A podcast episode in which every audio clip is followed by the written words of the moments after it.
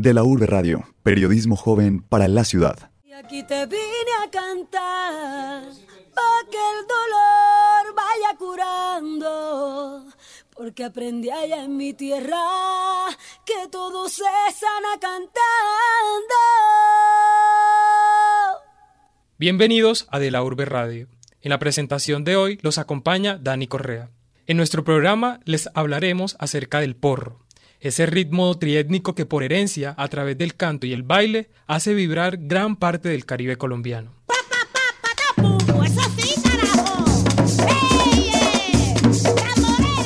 Alrededor del sonido alegre del porro, de su baile de pies a ras de piso y movimientos de caderas circulares, gira la cultura de los pueblos de Córdoba, Sucre y parte de Bolívar. A continuación, Sergio Castrillón hablará sobre las características de este ritmo. En De la Urbe dialogamos con el investigador en ritmos del Caribe y el Pacífico colombiano, Federico Ochoa, sobre los diferentes ritmos del porro tradicional y la cultura que encarna. El porro se divide en dos ritmos, más parecidos que distintos. Federico nos comenta las diferencias entre ambos. Rítmicamente son muy similares, es prácticamente el mismo ritmo. Eh, de hecho, o sea, hay secciones de los tapados del paleteado que son iguales. Eh, la diferencia es un poco como de estructura. Estructura nos referimos en música, por ejemplo, cuando decimos que es que un cuento tiene introducción, nudo y desenlace. Es como las secciones que componen el cuento en lo mismo en música. Hicimos la estructura por las secciones que componen un tema.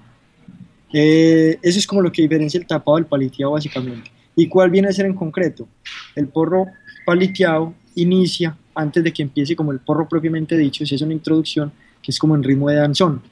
Sería, por ejemplo, pa pa pa parari pirero, pa pa pa pa pa pi pirero, parira pa pa pa pe po pi, pra pa pa.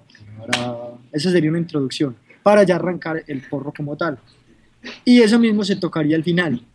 Entonces, si uno em, oye que hay una introducción en danzón, ya uno eh, deduce, aquí va, viene un porro paliteado, no tapado porque los tapados no tienen esa introducción. ¿Y cuál es la otra diferencia? Los paliteados, además de empezar y terminar con ese danzón, tiene una sección en la mitad de los temas donde el que va, toca el bombo deja de tocar el parche, el, lo que suena grueso, el pum, pum, lo que suena grave, y en esa sección no toca lo grave, el parche del bombo, sino que va hacia el aro o una tablita que le pone y toca como un ritmo de cumbia sencillo, ti, ti, ti, ti, ti, ti, ti, ti, ti, ti, ti, ti, ti, marca solo eso, y ahí los clarinetes tienen como el liderazgo en esa sección. Entonces esa viene a ser básicamente la diferencia entre el tapado y el paliteado. El paliteado eh, tiene la introducción y el final como en danzón y esa seccióncita donde el bombo deja de tocar el parche y toca el palito y por eso se le llama paliteado. Las otras secciones vienen a ser iguales entre un paliteado y un tapado, son exactamente iguales. Entonces es básicamente el mismo ritmo con unas diferencias eh, estructurales.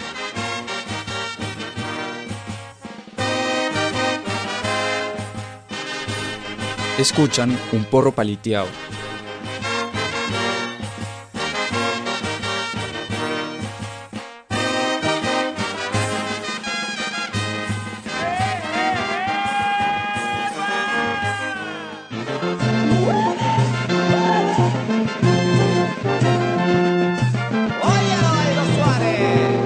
Ahora escuchan un porro tapado.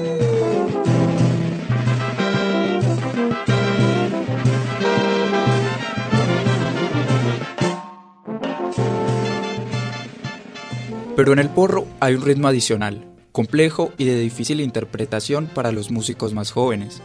El fandango, muy popular en las orquestas, aporta variedad al género. En esta división destaca tres clarinetes, composición que para Federico ha sido difícil de tocar y analizar.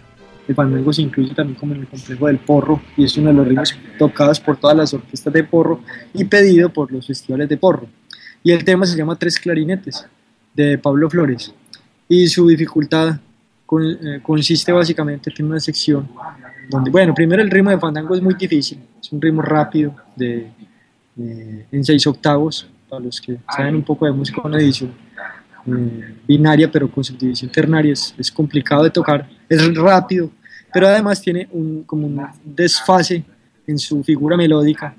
La figura melódica es una, un desfase rítmico que es propio de la melodía y que no es, no es fácil interpretar. el tema es supremamente conocido, es el que dice pa pa para pa pa pa pa pa para pa pa pa pa pa para pa pa para pa pa pa para pa pa pa para pa pa para pa pa para pa pa para así comienza tres clarinetes es de verdad difícil pero todo no hay no hay orquesta que no lo interprete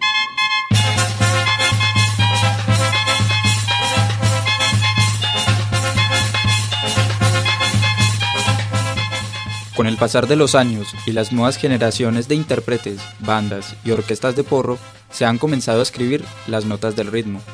Con la tecnificación es posible que se difunda en Colombia y gane popularidad fuera de su zona de origen. Eh, no, la verdad el, el, paso del pentagrama lo están haciendo los mismos músicos de la región hace eh, unos años, eh, pero esta música no se ha distribuido ni comercializado ni popular. Primero no es popular en Colombia, ¿cierto? Este tipo de porro es muy tradicional, pero en la región, no en el país. En el país se conoció otro tipo de porro, que es el que toca, pues, conocemos todos por Lucho Bermúdez y Pacho Galán y Mundo Arias. Es un porro un poco diferente. Entonces, sí, este porro sigue estando muy localizado en la región de las Sabanas, de Córdoba, Sucre y Bolívar. Y por otro lado, es una música que no se ha comercializado, no se ha distribuido, difundido a partir de partituras sino más que todo por tradición oral y por grabaciones. Ellos están usando las partituras hoy simplemente como un medio de, de conservar la música, de recordarla, una, una, herramienta más de aprendizaje, pero no es que sea relevante a la hora de, de su difusión o su apropiación por otros sectores del país. Para finalizar, el porro tradicional, al fin de cuentas, no es un ritmo musical que se comercialice a gran escala, pero si lo fuera, esta difusión puede traer consigo cambios para la cultura que lo rodea. Federico considera que el reconocimiento de los artistas es algo positivo que podría ocurrir y que inevitablemente las tradiciones cambian. Si se difundiera, ¿qué consecuencias traería? Pues básicamente eh, esperamos, pues económicamente contribuiría que a un reconocimiento mayor por parte de estos músicos, tendrían más trabajo, tendrían más oportunidades laborales, ¿cierto? Por, por un lado. Desde la tradición, eh, las tradiciones siempre son cambiantes y dinámicas. Eh, no sabemos cómo cambien si el porro se difunde por todo el país o si, o si, no se difunda, también, también va a cambiar la tradición. Entonces eso es algo que se le deja a las comunidades, a los músicos, a los actores culturales, que ellos mismos van decidiendo desde qué manera y cómo eh, se dejan afectar o, o se afectan por estas dinámicas.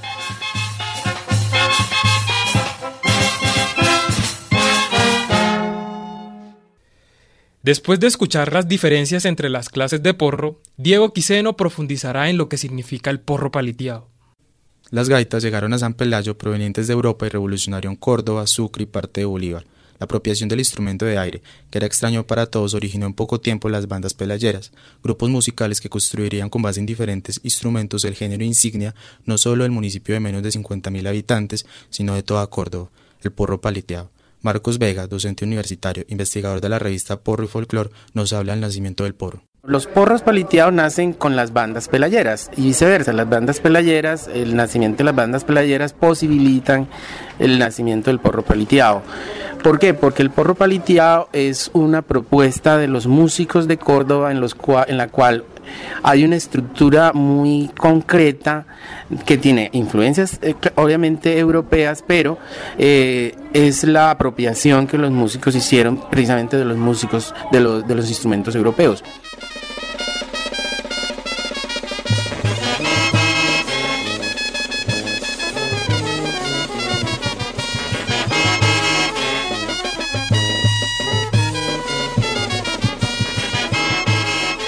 María Varilla es tal vez el porro paleteado más famoso y representativo de Córdoba, hasta el punto de que es considerado el segundo himno del departamento. María Varilla es un porro que se caracteriza por tener la estructura de un porro paleteado clásico. El María Varilla empieza con un danzón. Ese danzón es una herencia cubana de un maestro que ellos tuvieron, eh, se dice que tuvieron un primer maestro de apellido Duchamps y que trasladó el, el danzón cubano al porro paliteado. Ese primer danzón que se oye en María Varilla es herencia, se dice, de la música cubana. Luego, en, María Varilla, en cualquiera de los porros paliteados, aparece lo que es el cuerpo, donde dice el maestro Guillermo Valencia Salgado que se da una especie de diálogo entre los instrumentos, especialmente los instrumentos de viento, que son, digamos, la gran base de la banda pelayera y la gran base de los, de los porros paliteados. Y entonces ahí hay un diálogo que entonces habla la, la trompeta, habla el trombón, habla el clarinete, habla el saxo, etcétera, etcétera.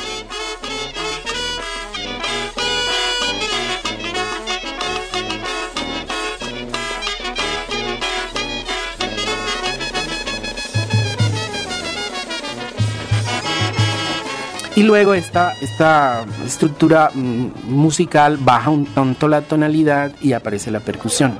En María Varilla aparece la percusión como un goce, como una aventura, como el hedonismo tanto de la mujer como del hombre cordobés y donde la mujer cuando está bailando porro en esa parte tiene que demostrar una destreza única en sus caderas porque es precisamente el momento del goce. Ese momento se llama la bosa y es donde se amarra precisamente el porro, donde los instrumentos se amarran para darle paso a la percusión y lo que se oye es un paliteo, el, bombero, la persona que interpreta el bombo, lo que hace es darle a un palito que tiene encima del tambor mayor y eso se oye como un paliteo, se oye como una lluvia.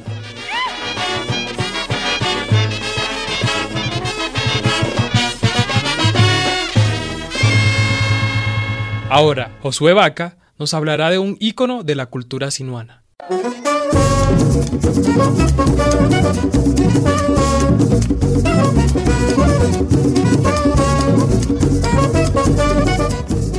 María Varilla es tal vez el porro paliteado más famoso y representativo de Córdoba, hasta el punto de que es considerado el segundo himno del departamento. Esta mujer era famosa por su impresionante destreza para bailar. En los eventos y fandangos nunca faltaba y su petición era siempre la misma, que sonara el porro que tanto le gustaba. Con el tiempo ese porro antes sin nombre se apropió de él, ella inmortalizándolo. Leonardo Gómez Hattin, director del musical María Varilla, nos cuenta un poco de la vida de esta mujer, considerada un ícono de la región del Sinú. María Varilla, yo creo que es un mito, una mujer que está en un, en un límite muy disperso, muy difuso entre la realidad y la ficción. Obviamente lo que está mm, más en la memoria de la gente del Sinú es su forma de bailar, ¿no? su virtuosismo con el baile, su encanto, su magia pero después de, digamos, de haber muerto, de haber desaparecido físicamente, siguió rondando como el rumor de que ella seguía eh, apareciendo en los fandangos, bailando, fandangueando, continuando con la fiesta. Entonces, esto es básicamente María Varilla, ¿no? Un, ser mágico, un ser que está como en, el límite entre ser una diosa, un ser mitológico del, del Sinú. Oye, mujer, ¿por qué no nos dejamos de tanto bla, bla, bla? Y nos ponemos mejor a cantar. Ya llegó la tamborera. Vamos a bullerenguear, ¿verdad?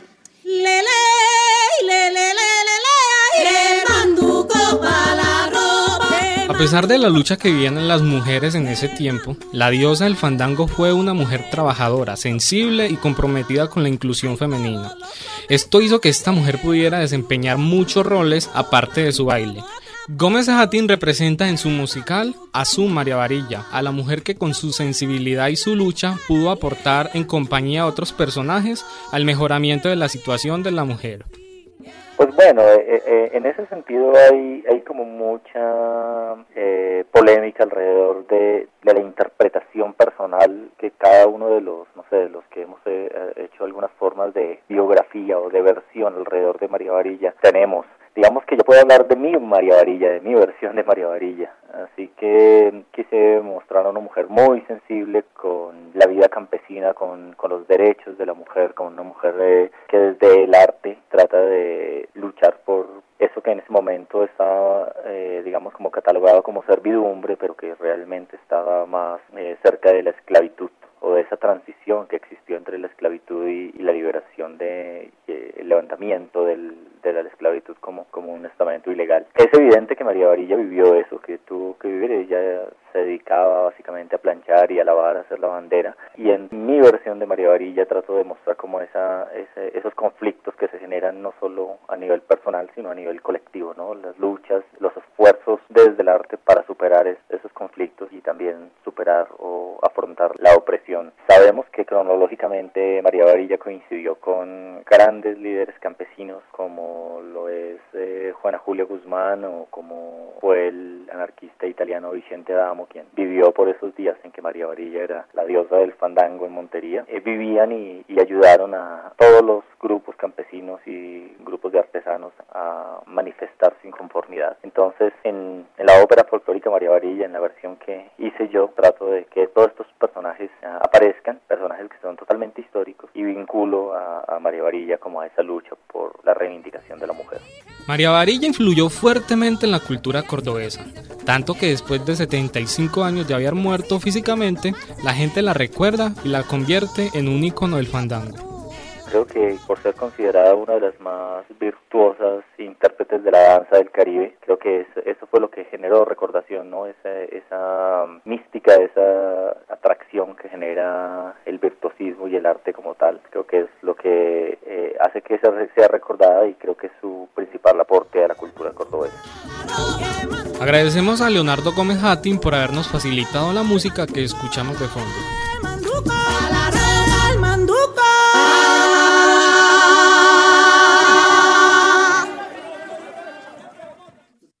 La gaita y la percusión son quizás los instrumentos que dieron origen a lo que hoy llamamos porro. Alejandra Carmona habló con Jamie Romero acerca de la acogida que ha tenido el ritmo en Medellín.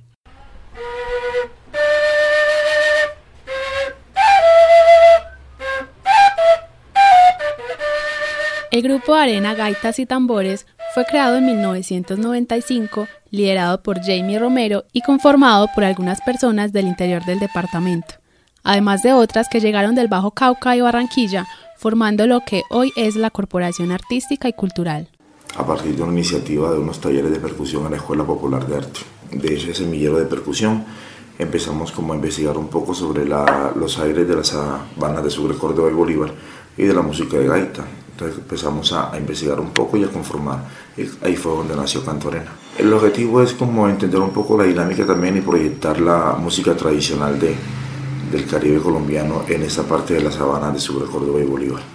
Entonces la música de gaita eh, empezó como a, a visibilizarse en, en, ciertos territorios también nacional y aquí en Antioquia todavía no había como una base en, en ese género musical. Entonces a partir de allí fue que nació la iniciativa de conformar el grupo y yo creo que Canto Arena, esa siempre ha sido la misión. La misión es proyectar y difundir como esos géneros musicales tradicionales, tanto del Atlántico como Pacífico, eh, llanos, eh, andino.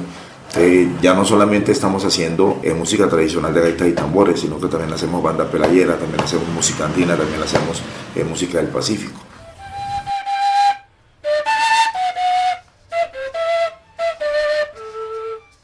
Pero, ¿qué es la gaita? Jamie nos define este instrumento. Bueno, la gaita es un, instrumento que le damos de las culturas senúes y de, de los cobis también, de la Sierra Nevada de Santa Marta.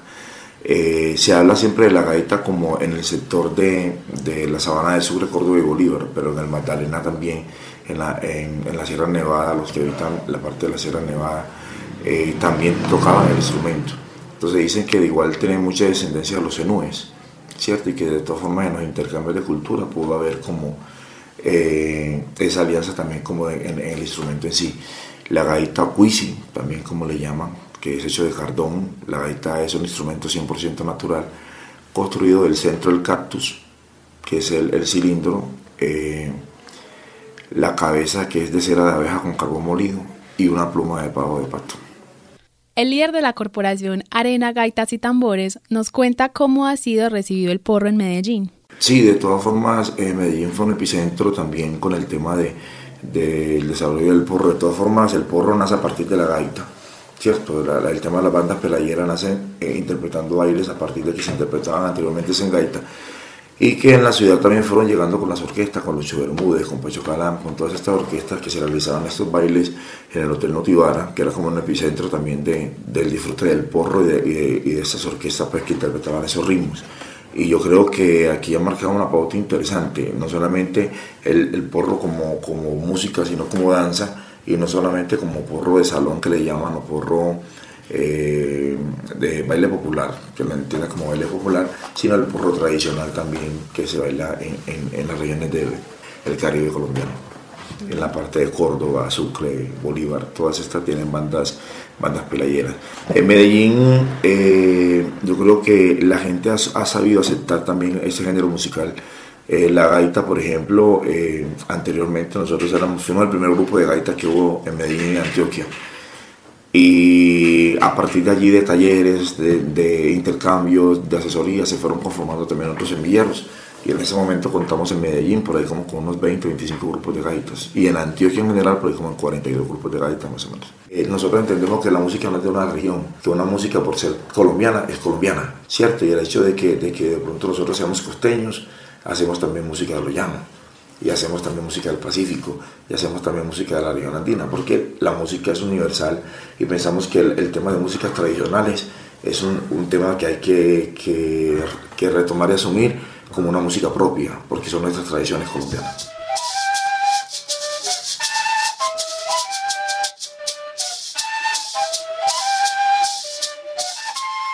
Usted escucha De la Urbe Radio, crónicas, entrevistas, reportajes y actualidad. Periodismo joven para la ciudad. Ya te quieres ir a dormir, sea de noche o sea amanezca. Cuando te invito a una fiesta, tú siempre me pones traba. Y lo que antes te gustaba es lo que ahora te molesta.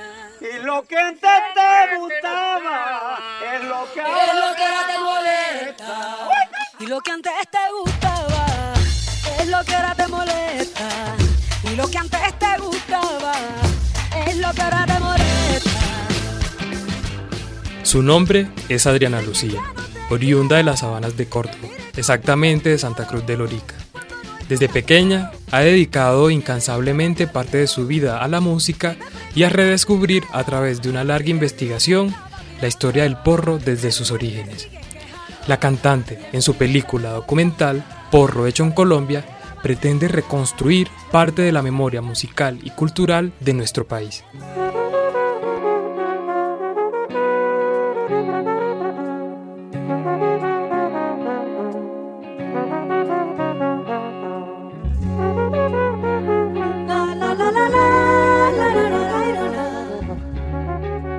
Colombia es un homenaje, es rendirle honor a quien lo merece, a la gente que hizo la trocha, para que hoy estemos cómodamente sentados.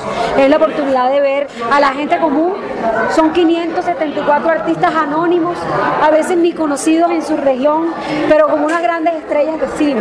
Y creo que ese es mi sueño como colombiana, ver a los colombianos enamorados, descubriendo lo que somos, reconstruir la memoria histórica, reconstruir la memoria musical, que nos acordemos de dónde venimos, quiénes somos, y esto no se convierta en una pieza de museo, sino en una cosa viva, que la gente vea, reconozca y se emocione. A través del documental muestra al porro como una forma de vida, de gente que canta sus propias historias y que a pesar de no ser aplaudidos, se conforman con alimentar sus raíces y principalmente su alma. Lo más increíble es que no es la gente del interior del país, es la gente del ladito que no conoce su gente. O sea, lo, más increíble es que a veces ni los aplauden en los festivales porque son muy manoseables. Porque la gente no puede creer que el que venda el suero, el que venda el queso, sea el mismo artista. Como que no, ese que va a ser artista. Y, una de las cosas que yo espero que pase con esto es que por lo menos cuando lo vean en las salas de cine digan, wow, estos sí que son unos artistas que, que merezcan esa posición para mí la tienen, no necesitan una película, pero espero que esto contribuya a que la gente los pueda ver de una manera mucho más justa, ¿no? Y que sea reivindicado de alguna manera.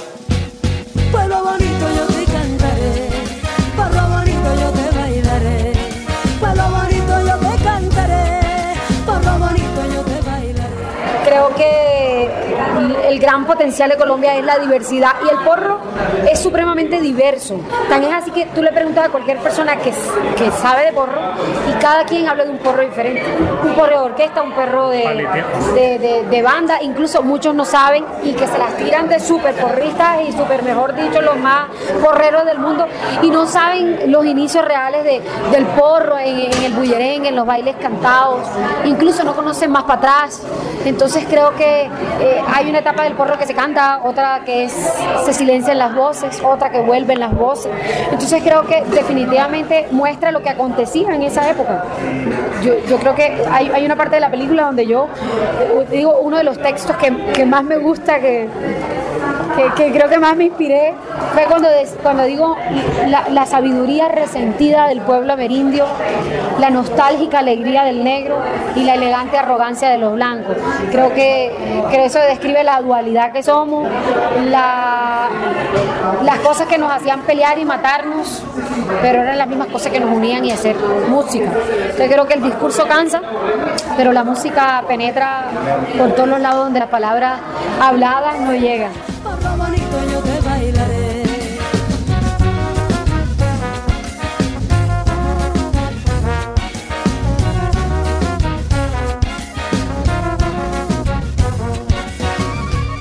Para finalizar, Adriana Lucía habla de uno de sus retos más grandes y es mostrar la otra cara de Colombia, que según ella se puede hacer dando a conocer a gente anónima que merece estar donde tienen que estar.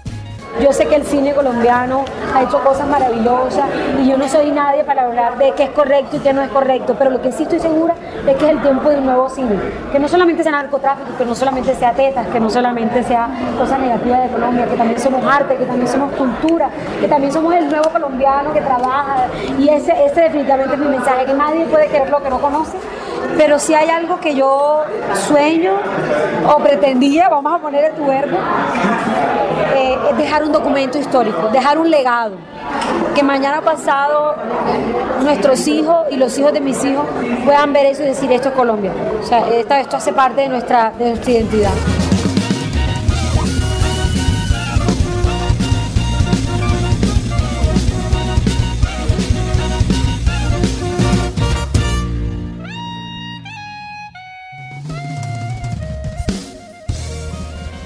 Agradecemos a quienes escucharon este especial del Porro en De la Urbe Radio. El equipo periodístico estuvo conformado por Alejandra Carmona, Diego Quiseno, Sergio Castrillón, Josué Vaca y quien les habla, Dani Correa. En la edición, David Berrío y en la coordinación, Alejandro González. Hasta pronto. Y será eterna costumbre sentir como nace el día, bailando esa melodía que llevará siempre tu nombre de la Urbe Radio, periodismo joven para la ciudad.